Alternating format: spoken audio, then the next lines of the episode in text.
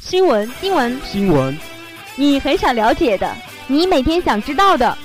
赛领导带队赴厦门大学工程学院举办工程科技教育展，最方便、最快捷的资讯。今天是二零十二月十七日上午一日，我们都会为您准备。龙岩学院广播电台校园新闻。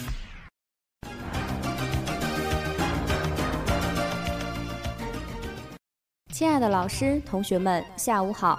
今天是二零一五年四月二十四日。欢迎如约收听我们的广播。接下来您将收听到的节目是校园新闻。今天节目主要有以下内容：李泽宇校长调研指导学校2015年人才招聘工作；校领导看望我校优秀校友；我校召开招生委员会第一次全体会议；我校与新罗区小池镇合作，共建闽西培学电商基地。二零一五年，阿里巴巴电商专业人才培养实验班在我校启动。省委考核组立校开展选调生、大学生村官考核工作。我校举办心理健康教育工作培训。宣传部组织校广播电台学生赴龙岩人民广播电台参观学习。接下来，请您收听今天的第一条新闻。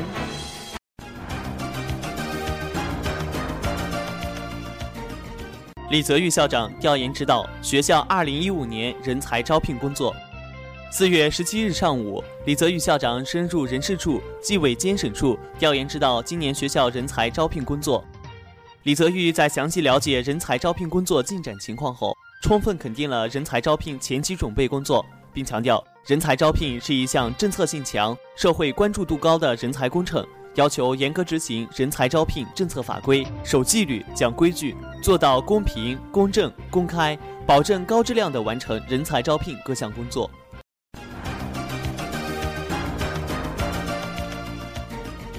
校领导看望我校优秀校友，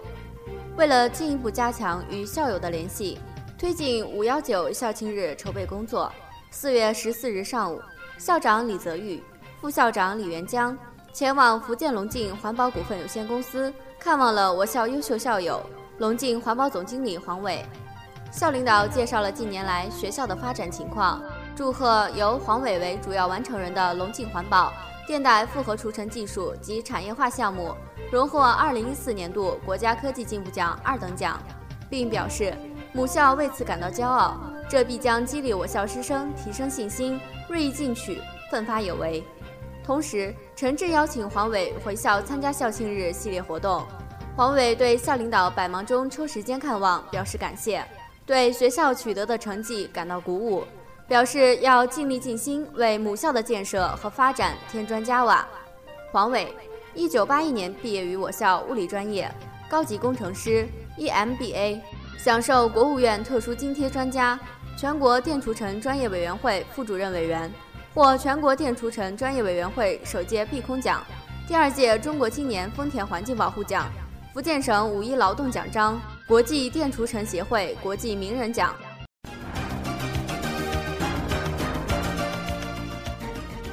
我校召开招生委员会第一次全体会议。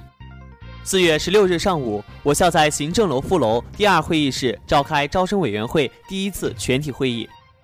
校长、招生委员会主任李泽玉。校纪委书记、副主任刘福松、副校长刘国买和其他招生委员会成员参加会议。会上，李泽玉解读了教育部关于做好2015年普通高校招生工作的精神，强调要不折不扣贯彻落实。一要完善我校招生章程，将涉及考试招生的相关事项，包括标准、条件和程序等内容，在招生章程中详细列明，并提前向社会公布。二要加强学校招生委员会建设。在制定学校招生计划、确定招生政策和规则、决定招生重大事项等方面，充分发挥招生委员会作用。三要建立招生问责制，由校长签发录取通知书，对录取结果负责。四是不得发布未经主管部门备案的招生章程，或者进行虚假招生宣传；不得无计划或擅自突破计划规模进行招生，或违反计划管理要求调整计划等。刘福松就做好招生录取的督促检查工作提出要求，要严格执行《普通高等学校招生违规处理暂行办法》，对招生工作过程中出现的违规行为，要立即启动相关程序调查处理，依法追究当事人及相关人员责任。刘光买就做好招生宣传工作时指出，要高度重视招生工作面临的形势，进一步提高认识，明确思路，集思广益，找出亮点，认真做好招生简章，改进招生宣传方式。会上，教务处负责人向招生委员会介绍了2015年我校招生专业和计划的安排情况及计划分配原则，并讨论了部分院系的专业和计划安排。委员们还就我校2015年的招生章程进行了审议，并提出修改意见。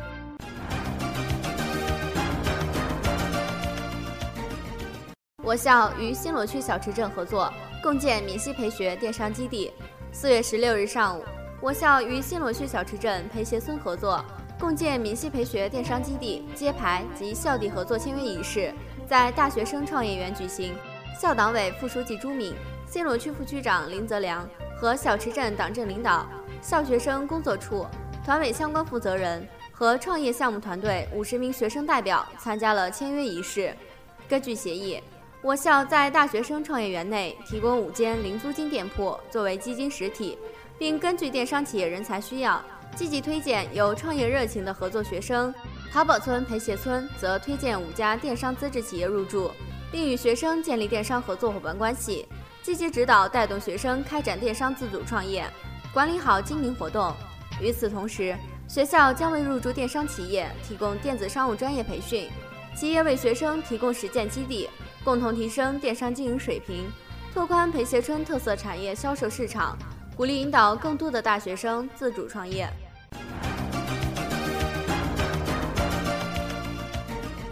二零一五年，阿里巴巴电商专业人才培养实验班在我校启动。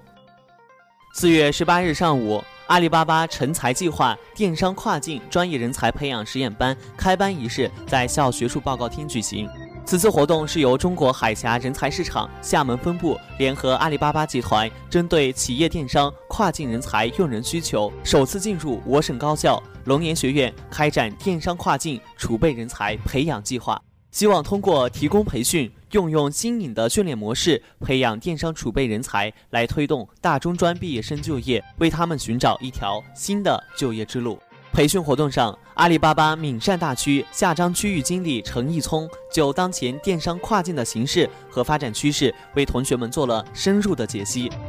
介绍了跨境电商的概念界定、模式、流程等方面的内容，并展示了阿里巴巴电商平台。漳州新梦想网络负责人包金明勉励在场同学：每个人都应该有自己的梦想，在追梦的道路上，应当有强大的心理素质。如在做外贸电商时，应有失败之后也要有勇气继续尝试的心态。阿里巴巴嘉宾讲师团资深讲师赖次花向同学们分享了与客户谈判的技巧及经验，也向同学们介绍了国际贸易订单处理的流程。课上，赖次花还以自己的亲身经历为例，向同学们就如何进行客户维护与纠纷处理进行了生动的解说。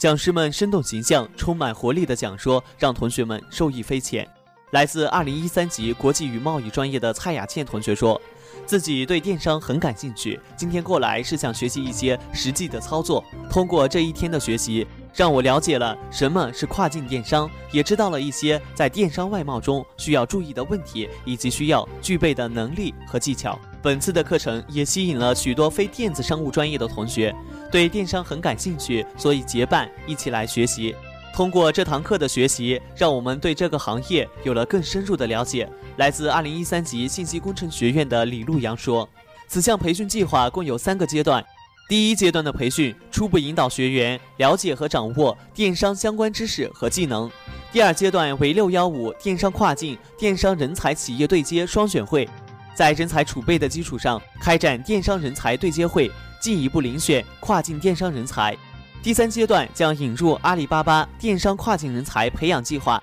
在储备培训和企业人才双选会的基础上，针对电商人才进一步展开针对性电商人才培养。此前，结合这次实验班培训活动，学生工作处邀请了我校优秀校友莆田安福电商协会会长张国贵回母校现身说法。做了题为“大学生互联网创业”专题讲座。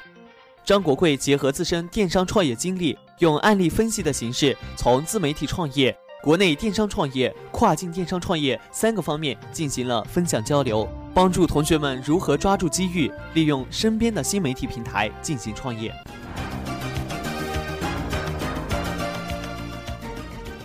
省委考核组立校开展选调生、大学生村官考核工作。四月二十日上午，福建省二零一五年选调生、大学生村官考核组莅临我校，对我校二零一五年选调生、大学生村官人选进行考核。校党委副书记朱敏、校党委组织部、学生工作处相关负责人接待了考核组。考核组在行政楼副楼第二会议室召开了考核工作见面会。省委组织部干部六处调研员。考核组组长李立清对选调生、大学生村官工作的相关政策、考核程序及注意事项做了说明，希望被考核的同学正确对待，做好到艰苦地区工作的准备，把选调生、大学生村官工作当做一项事业，把选调生、大学生村官工作当做一项事业，认真踏实地开展基层工作。见面会结束后，考核组成员通过查阅档案资料。与考核对象本人及所在学院副书记、辅导员、班级同学个别谈话的方式，逐个了解考核对象在校期间的表现。此次考察结果将作为选调生、大学生村官最后录用的重要依据，具体结果将于五月中旬确定并公布。此前，经过笔试，我校分别有两名选调生及十六名大学生村官候选人入围此次考核环节。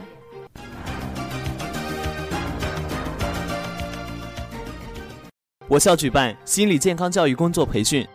四月十六日下午，我校在图书馆五楼会议室举办心理健康教育工作培训会。龙岩市第三医院专职心理咨询师沈真应邀做大学校园危机干预主题讲座。我校各学院学生工作负责人、全体辅导员及学生处相关人员参加了本次培训会。培训会上，沈真主要介绍了大学生心理危机评估方式。自杀的诱因分析、甄别自杀者的方式等，并结合实际案例分析了危机干预的方式方法。讲座结束后，学生心理健康教育与咨询中心负责人通报了近期发生的心理危机事件，并对特殊群体学生工作制度进行了解读。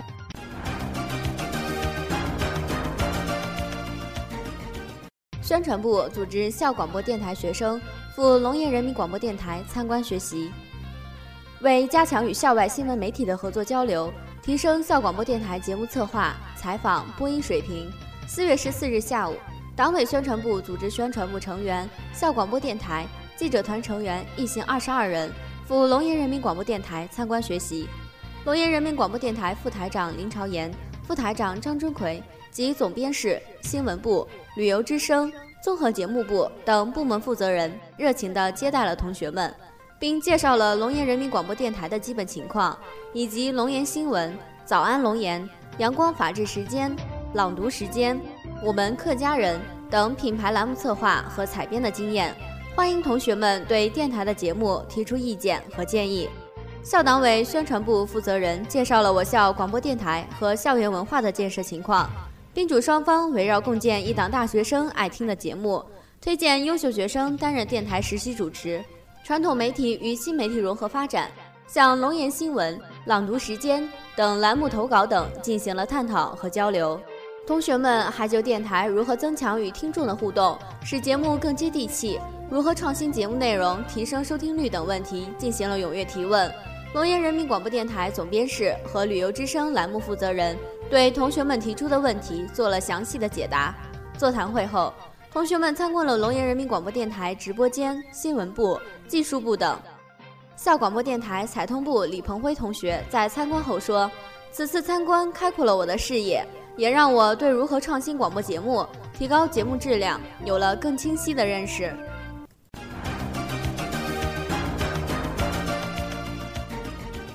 以上就是本期校园新闻的全部内容，感谢您的收听，我们下期节目时间再会。